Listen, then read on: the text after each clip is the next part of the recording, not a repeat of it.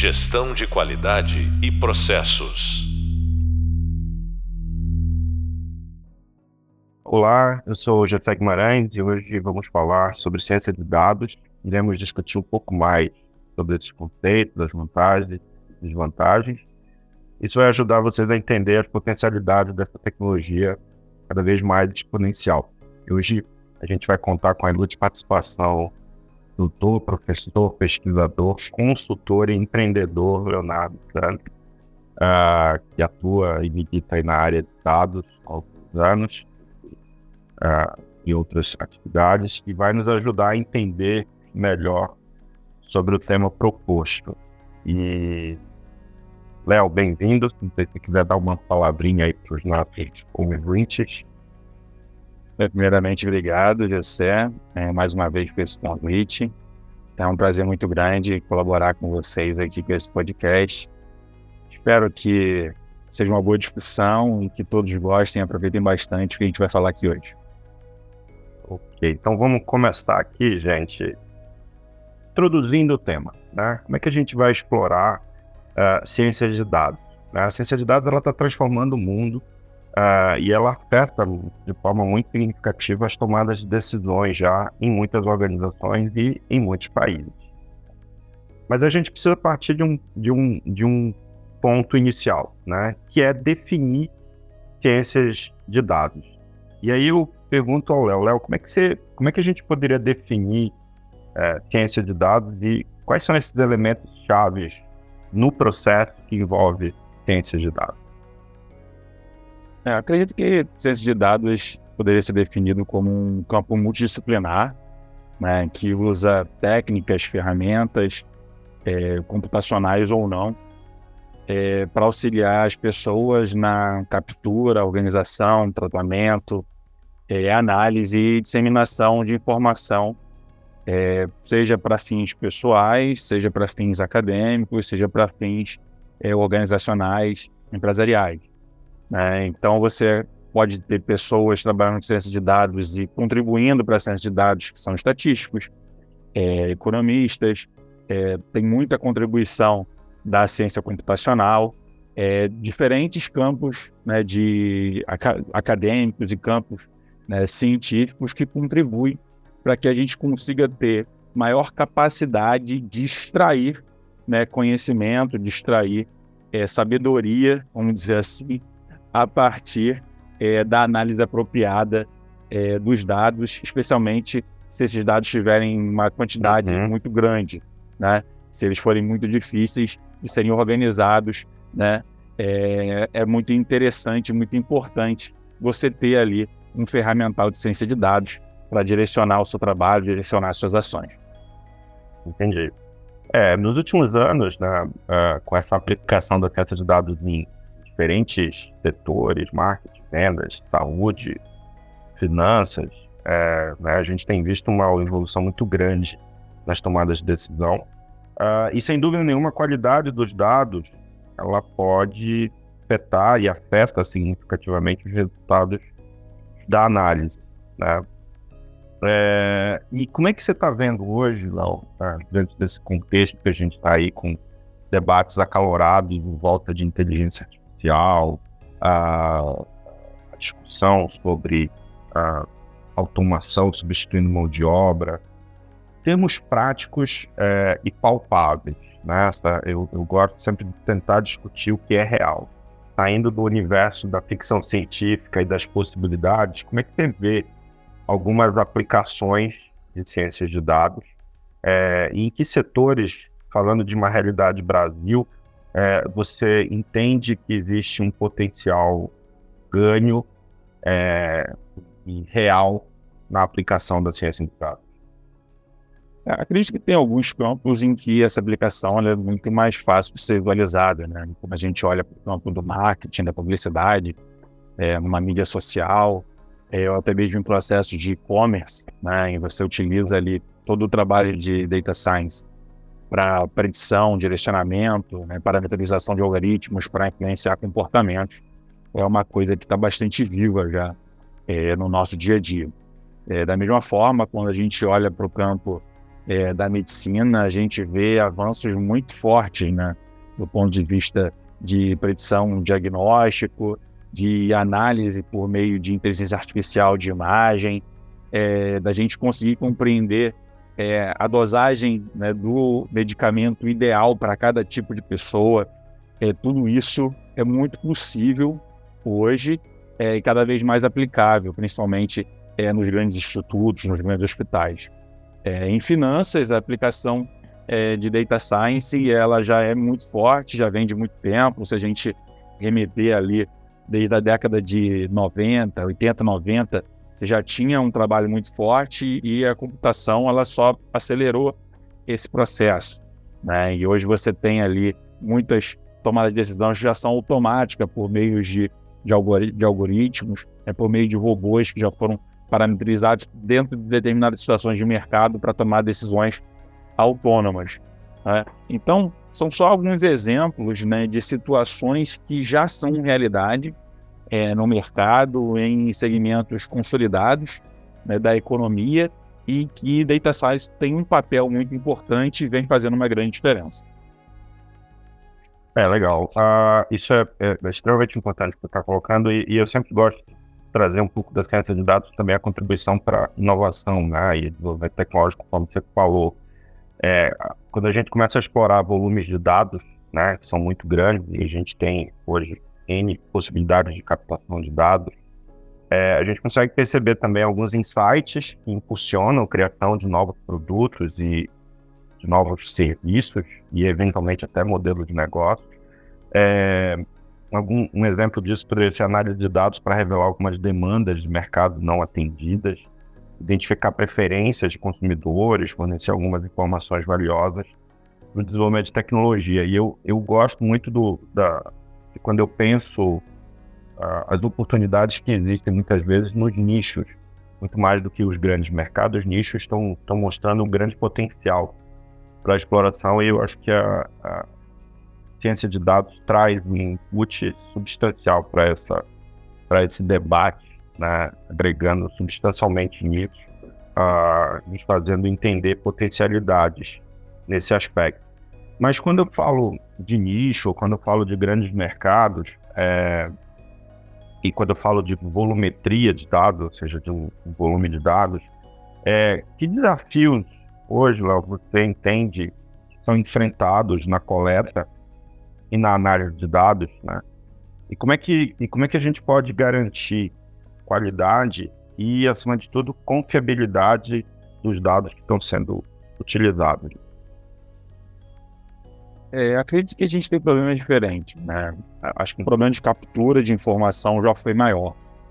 É a partir do momento que a gente conseguiu, a gente já está tendo uma evolução muito grande, isso está se expandindo.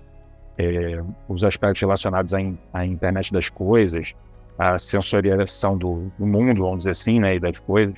Então, você tem vários, vários sensores é, no seu computador, né, na sua geladeira, é um caminhão, tem diversos sensores. É, tudo isso ajuda é, uma máquina, tudo isso ajuda você a ter capturas que não dependam é, da sensibilidade, da interpretação é, ou até mesmo da cognição humana. E isso facilita bastante o processo de captura de informação. É, contudo, a gente ainda tem muitas dificuldades, porque é, antes de você conseguir ter né, esse dado para ser utilizado, ele precisa é, ser, né, vamos dizer assim, colocado dentro de um sistema, ser colocado dentro de uma base de dados.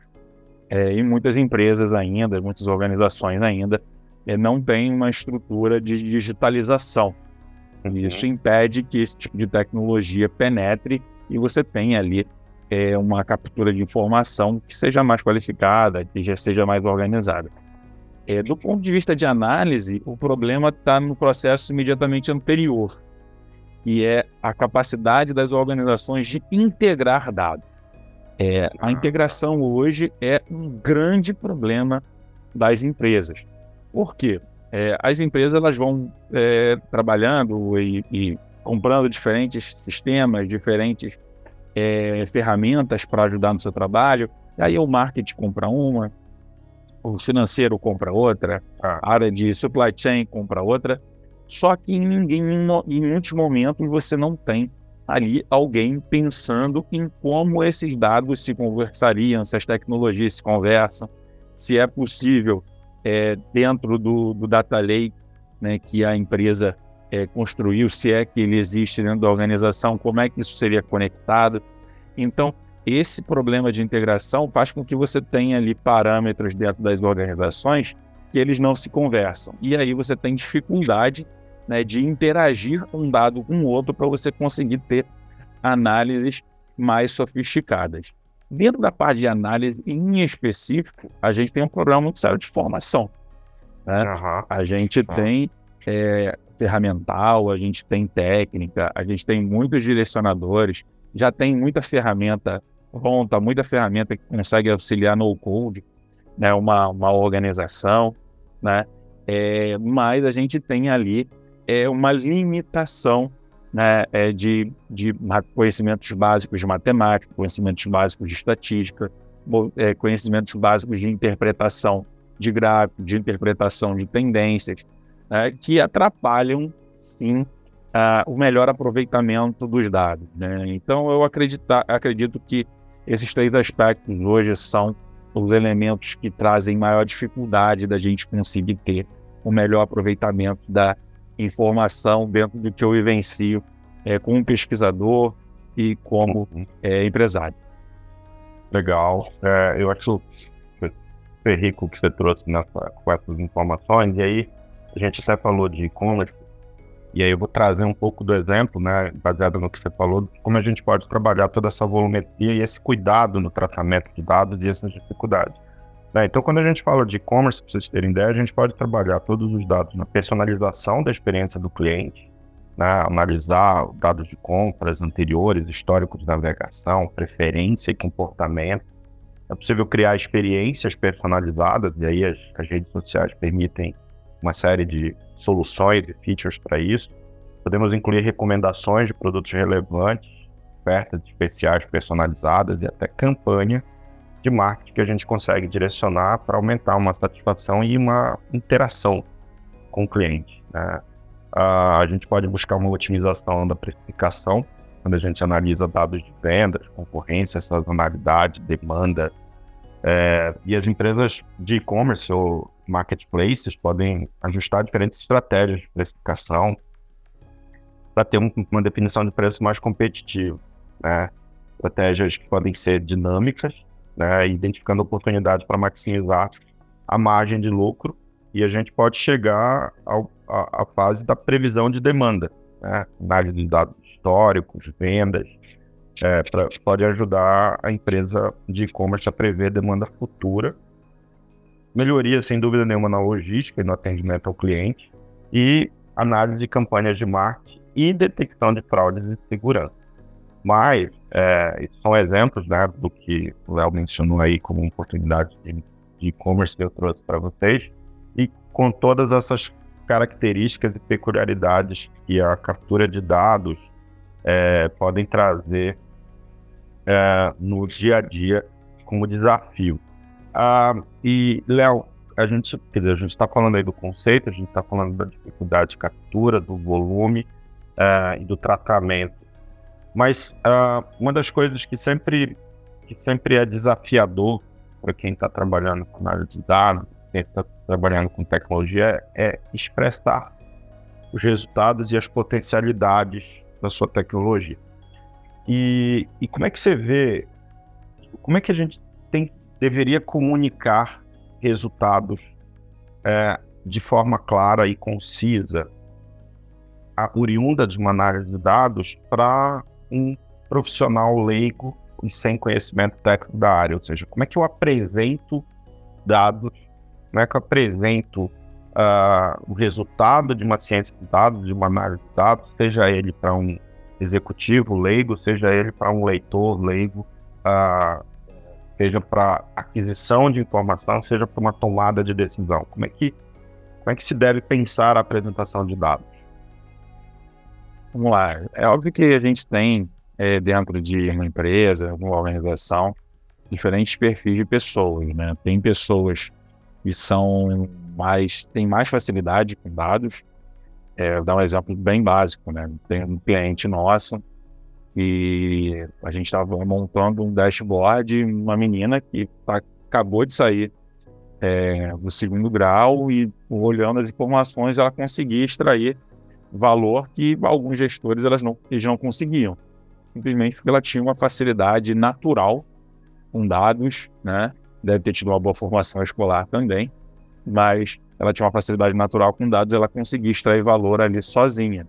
Só que isso não é o comum, né? E a gente que trabalha com dados, muitas vezes a gente incorre nesse erro, a gente simplesmente montar lá o dashboard, ou montar o relatório e encaminhar e, e não ter ali um diálogo em cima dos dados. Eu acredito que seja um aspecto que é muito importante dentro desse processo, que é você fazer uma tradução desse dado, né? É, a gente tem ali ainda uma dificuldade grande das pessoas, né?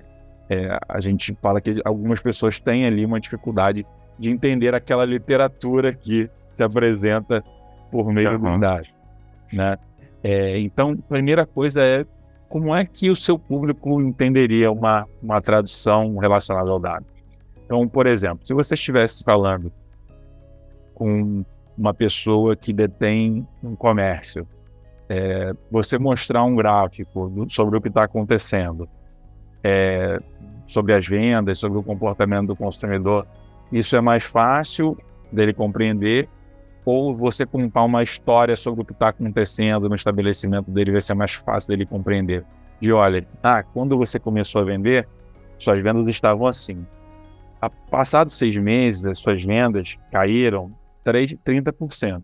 Ou seja, de quatro pessoas que compravam no início, hoje só três compram. Você tem que fazer alguma coisa para atuar em cima disso.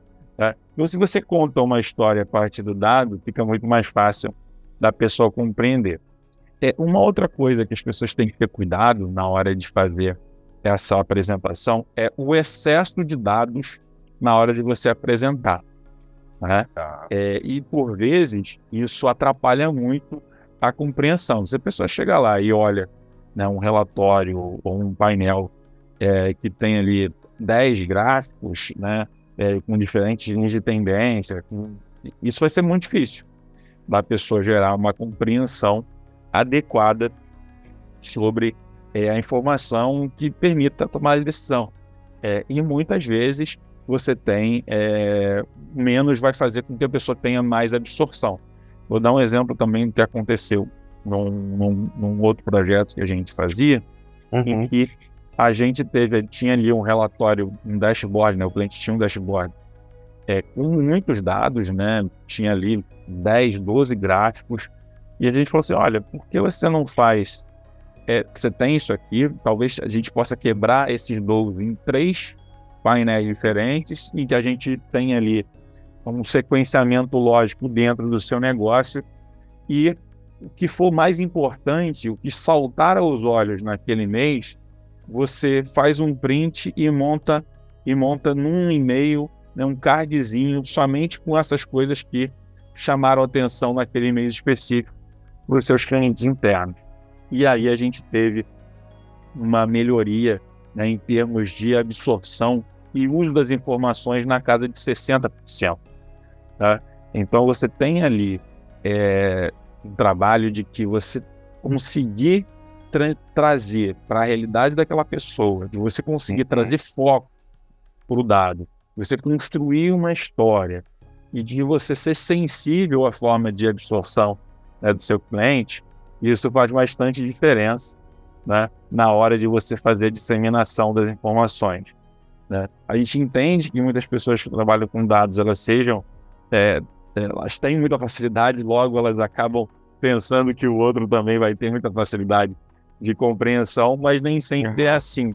E a gente tendo essa sensibilidade, a gente tendo essa empatia né, com a pessoa que vai receber essa informação, nosso potencial de sucesso, né, de disseminação desse, dessa informação tende a se elevar bastante. É, eu, assim, eu queria, achei super interessante o que você está falando, e aí é algo que não estava no meu roteiro aqui, mas eu, eu, vou fazer a pergunta queima-roupa. Né? Vamos, vamos testar o nosso convidado aqui. É, Léo, quando eu olho, quando, quando, eu ouço você falando isso, quer dizer, uma das coisas, né, é um termo que se fala muito, né? Storytelling, contar a história. É, e aí, a minha pergunta é mais do ponto de vista acadêmico mesmo, né? Como é que eu me formo para ser um contador de histórias de análise de dados? É, o que, que eu tenho que buscar, né? E aí a gente está falando aqui para alunos, né? Como é, como é que eu, o que, que eu devo buscar para ser um contador de história? Eu vou colocar dessa forma de, de, de análise de dados, né? Como é que, como é que eu, como é que eu, como é que eu evoluo nessa direção? É, vamos lá. Eu acredito que eu vou dar a primeira resposta que foi do que me ajudou, tá? Uhum. A, a trabalhar melhor com isso, que foi fazer curso de oratório. Sério? É, Aí, sério. Fomos surpreendidos. é, porque quando você faz um curso de oratória, você aprende a organizar as informações de forma que você conduza a pessoa que está escutando o que você está falando. Né? Então, Entendi. isso te ajuda a entender como você também pode construir é, o seu storytelling de dados. Uma outra coisa que ajuda muito são cursos e formações relacionadas à negociação. Porque para você negociar com, com, alguém, você precisa trocar e você precisa criar argumentos. Você precisa construir argumentos de venda. Né? E é, a disseminação da informação, esse storytelling, ela é uma, um trabalho de convencimento. Né? É um trabalho de você fazer a pessoa é, realmente chegar e é, ter ali, é, se interessar e se engajar com o que você tem que falar, tá ali querendo dizer com os dados e querendo trabalhar. Né? E, é, obviamente, você tem ali é, um ponto muito importante relacionado é, ao próprio trabalho né, é, de data visualization, é, que trabalha muito essa questão de como você organiza o dado, seleciona o tipo de informação e organiza esse tipo de informação para ser disseminado. Né? E aí tem muitos livros sobre isso, é, tem bastante cursos também sobre isso, e é um caminho muito legal se você conseguir juntar essas três coisas. É, no meu trabalho, eu acabo sendo muito exposto às três coisas. né? Legal. É, eu tenho que tenho que trabalhar com oratória por, por dar aula, por dar palestras, é, por estar, tá, estar tá aqui com vocês nesse podcast.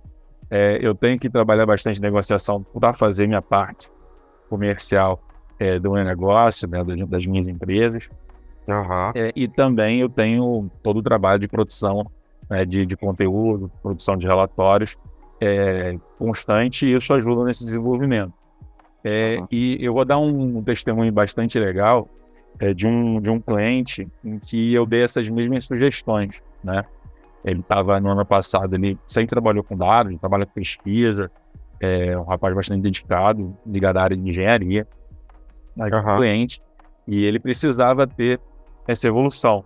Né? E aí ele foi, fez um curso de oratória, depois ele fez um curso é, de, de negociação, ele está fazendo um curso hoje é, de, de Data Science, e ele tem uma mentoria também com a gente. Eu fui ver, né, recentemente estive na empresa é, e fui ver os painéis dele, fui ver os relatórios que ele estava produzindo e a evolução foi absurda. É, e a forma como ele passou a argumentar com os dados melhorou uhum. bastante. Né? E ele está sendo promovido na empresa, está evoluindo. É, então, são pontos que, por vezes, a gente acha que trabalhar com dados é simplesmente chegar ali e olhar aquele tipo de informação e você vai conseguir vender aquele dado. Mas tem elementos importantes de soft skill né, que auxiliam muito é, você ter esse trabalho de desenvolvimento. O, o, o design thinking, né, ele ajuda muito a organizar as ideias, mas não necessariamente a vender ideias.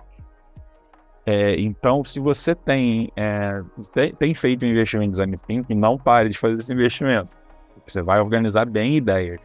Só que talvez seja interessante para você investir numa oratória, investir numa negociação, é, para que você consiga fazer é, o passo seguinte a partir disso. Eu já, já organizei essas informações. Agora, como é que eu convenço as pessoas de que elas têm que tomar determinada decisão, elas têm que seguir um determinado caminho?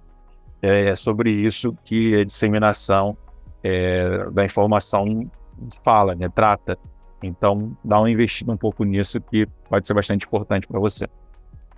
Ótimo, nossa, super rico. E, e aí eu até elenquei aqui, para quem estiver nos ouvindo, quer dizer, quais são alguns benefícios da visualização de dados, né? A gente tem, eu elenquei aqui, comunicação efetiva, né? A visualização de dados, ela, ela simplifica a comunicação de informação que muitas vezes são complexas uh, e coloca isso de uma forma clara e concisa de, de, tal, de tal maneira que permita insights, a identificação de padrões e tendências. A visualização de dados ela permite identificar padrões, correlações, tendências que muitas vezes estão ocultas num, numa massa de dados uh, e que não podem ser percebidas, né, uh, por meio só de análises numéricas. As tomadas de decisões informadas elas se tornam mais simples, porque a visualização de dados fornece uma base visual para a tomada de decisão. É, isso dá uma compreensão mais profunda dos dados e uma exploração é, iterativa, onde você consegue visualizar dados de maneira interativa e que permite potencialmente o usuário explorar é, é, esses dados, é, filtrando, manipulando ou até mesmo selecionando dados. E aí, convergindo um pouco dessa discussão de ciências de dados para o campo da engenharia de qualidade, que é o grande assunto do qual a nossa pós está inserida. E eu coloco o seguinte: ciência de dados tem um papel importante no campo da engenharia de qualidade, né, que permite que as empresas melhorem a qualidade de seus produtos e processos. A engenharia de qualidade é a área que se concentra em garantir que os produtos e processos de uma empresa venham atender alguns padrões de qualidade estabelecidos. Dito tudo isso, é o que a gente vem abordando, discutindo, que tem ampla aplicação na área de qualidade, é, uma das coisas que eu queria que você explorasse agora, uma vez eu trazendo dados, tratando dados, analisando dados, gerando visualização de dados, é, e pensando na área de qualidade, que é uma área que é sempre desafiada a, ao controle e à melhoria contínua, é, como, qual é, na sua visão, o grande desafio que as empresas têm ao olhar o dado, né? A gente superou a fase do capturar dados, tratar dados e visualizar dados. Uma vez que eu identifico insights, oportunidades, tendências e eventuais diferentes tipos de comportamentos que o dado possa me mostrar, como é que eu traduzo isso para uma, uma ação prática dentro da minha realidade no negócio? Vamos lá. Dados, é, qualidade, engenharia de qualidade tem um tratamento de diferentes coisas, né? A gente tem um ponto importante que é a garantia de não variância, né? A padronização, a normalização uhum. de determinados produtos. Então, a ciência de dados pode ter um papel muito importante de, de identificação é, de problemas de variância, de problemas de padronagem, é, e de e garantir isso. E, e aí tem uma aplicação muito forte é, em diferentes segmentos, né? De, de metal mecânico, embalagem, você tem uma relevância grande desse tipo de trabalho. Outro ponto importante da engenharia de qualidade é garantir a integridade né, do, do produto. E aí você tem um ponto relevante, especialmente para a indústria de alimentos, é, agronegócio, é, controle de temperatura, controle de umidade, é, previsão né, e, e balanceamento é, de, tempera de, temperatura em curso né, de determinados produtos, é, rastreabilidade. Né, você tem muita aplicação muito legal hoje, muitas empresas, muita startup boa, fazendo um trabalho muito legal nessa área e tem que usam muito bem é, data science e conseguem é, garantir né, essa, essa qualidade do produto. É, hoje você tem até é, controle, por exemplo, de, de toxicidade no ar, né, de determinados é, elementos é, por meio de, de, de, sensores, análise de informação. você tem sensores bioquímicos e biofísicos são aplicados a, a, a produtos alimentícios uhum. e utilizam data science. Então você tem muita aplicação hoje para essa parte de, de integridade é, do produto. Uma outra questão que é importante é, dentro dessa perspectiva de, de, qualidade é a perspectiva de usabilidade. Né? É a perspectiva de garantir que aquele produto está nas condições ou tem as características é, que são buscadas pelo, pelo consumidor. E aí a gente tem um encontro da qualidade com a inovação, né? Porque um produto ele pode ser muito bom, muito relevante no momento X, Y, é, mas no futuro, com as mudanças, com a, com a concorrência, aquilo passa a não ser mais aceitável. É, então, quando a gente começou, né, quando eu comecei a usar um computador, é, esperar é, cinco minutos, dez minutos para o computador ligar era aceitável. Hoje não é. Né?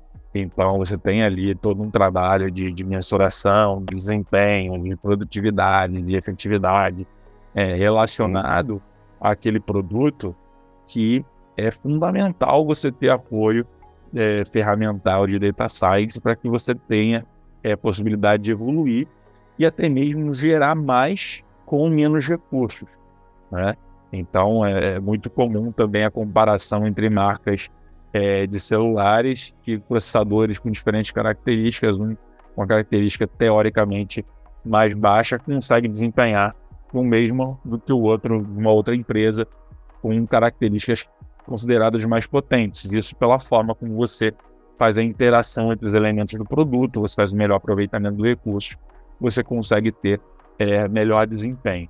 Então, pegando uhum. só esses três aspectos principais aqui, das perspectivas relacionadas à qualidade, você já tem muita aplicação né, de data science que pode ser absorvida por parte das pessoas. E uhum. isso tende a gerar muitas possibilidades de atuação. E aí eu vou muito pegar o gancho do que você colocou no início, do medo das pessoas com relação é, à inteligência artificial. É óbvio que a gente tem muita aplicação, a gente tem muitas possibilidades, é, mas a realidade é que a gente produz coisas para as pessoas. E esse elemento de sensibilidade humana, ele continua sendo relevante. Né? É, e a qualidade é um pouco desse aspecto, porque é, o que a gente considera qualidade aqui no Brasil é diferente do que um alemão considera que é uma qualidade. É, o que eu considero de um produto bom é, no Rio de Janeiro pode ser diferente do que eu considero num produto bom é, em São Paulo. E por aí vai. Então você ter, vai ter que ter essa, essa possibilidade de calibragem, essa possibilidade de organização e, obviamente, a, a velha questão que é saber fazer as perguntas corretas para que você consiga ter o melhor aproveitamento desses dados é, dentro do campo da engenharia de qualidade. Entendi. É, e aí eu vou emendar, já pegando um pouquinho do gancho do que você falou aí, com uma pergunta hum, que é interessante para quem está nos ouvindo. Qual é o papel do profissional de ciência de dados na criação de uma cultura de ciência de dados na organização? E qual é o futuro dessa profissão, que já não é tão futuro, né? Ela já é uma grande realidade né, desse mundo. É, Acredito que o principal papel desse cientista de dados é conseguir vender bem os acertos. não, uhum. Você não vai acertar 100, é, ninguém acerta 100.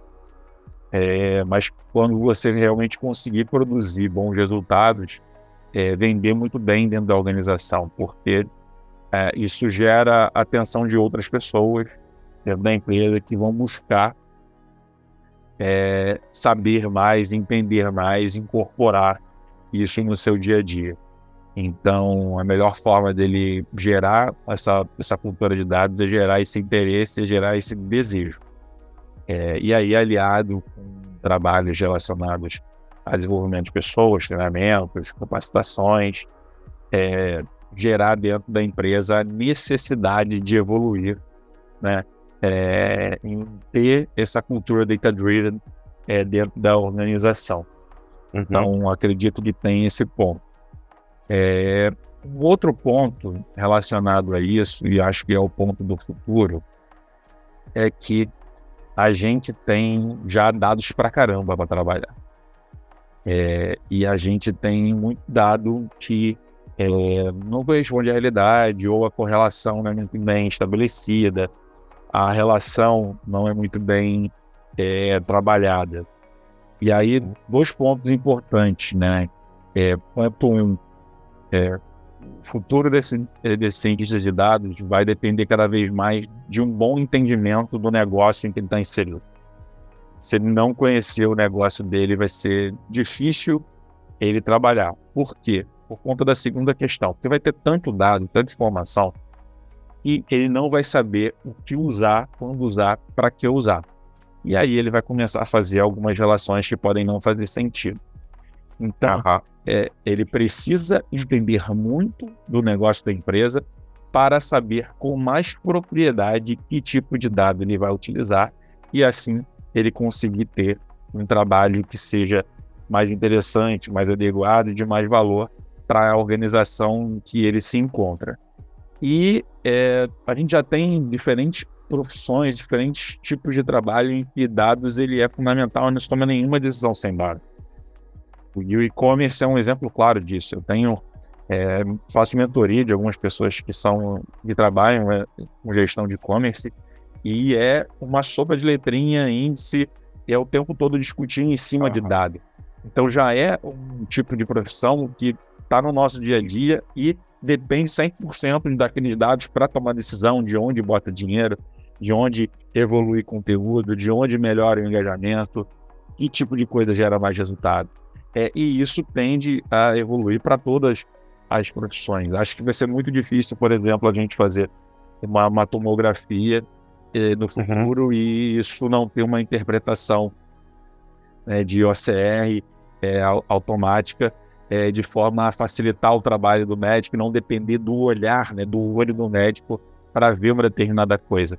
Né? A máquina vai ver é, um determinado ponto e vai facilitar a interpretação do médico.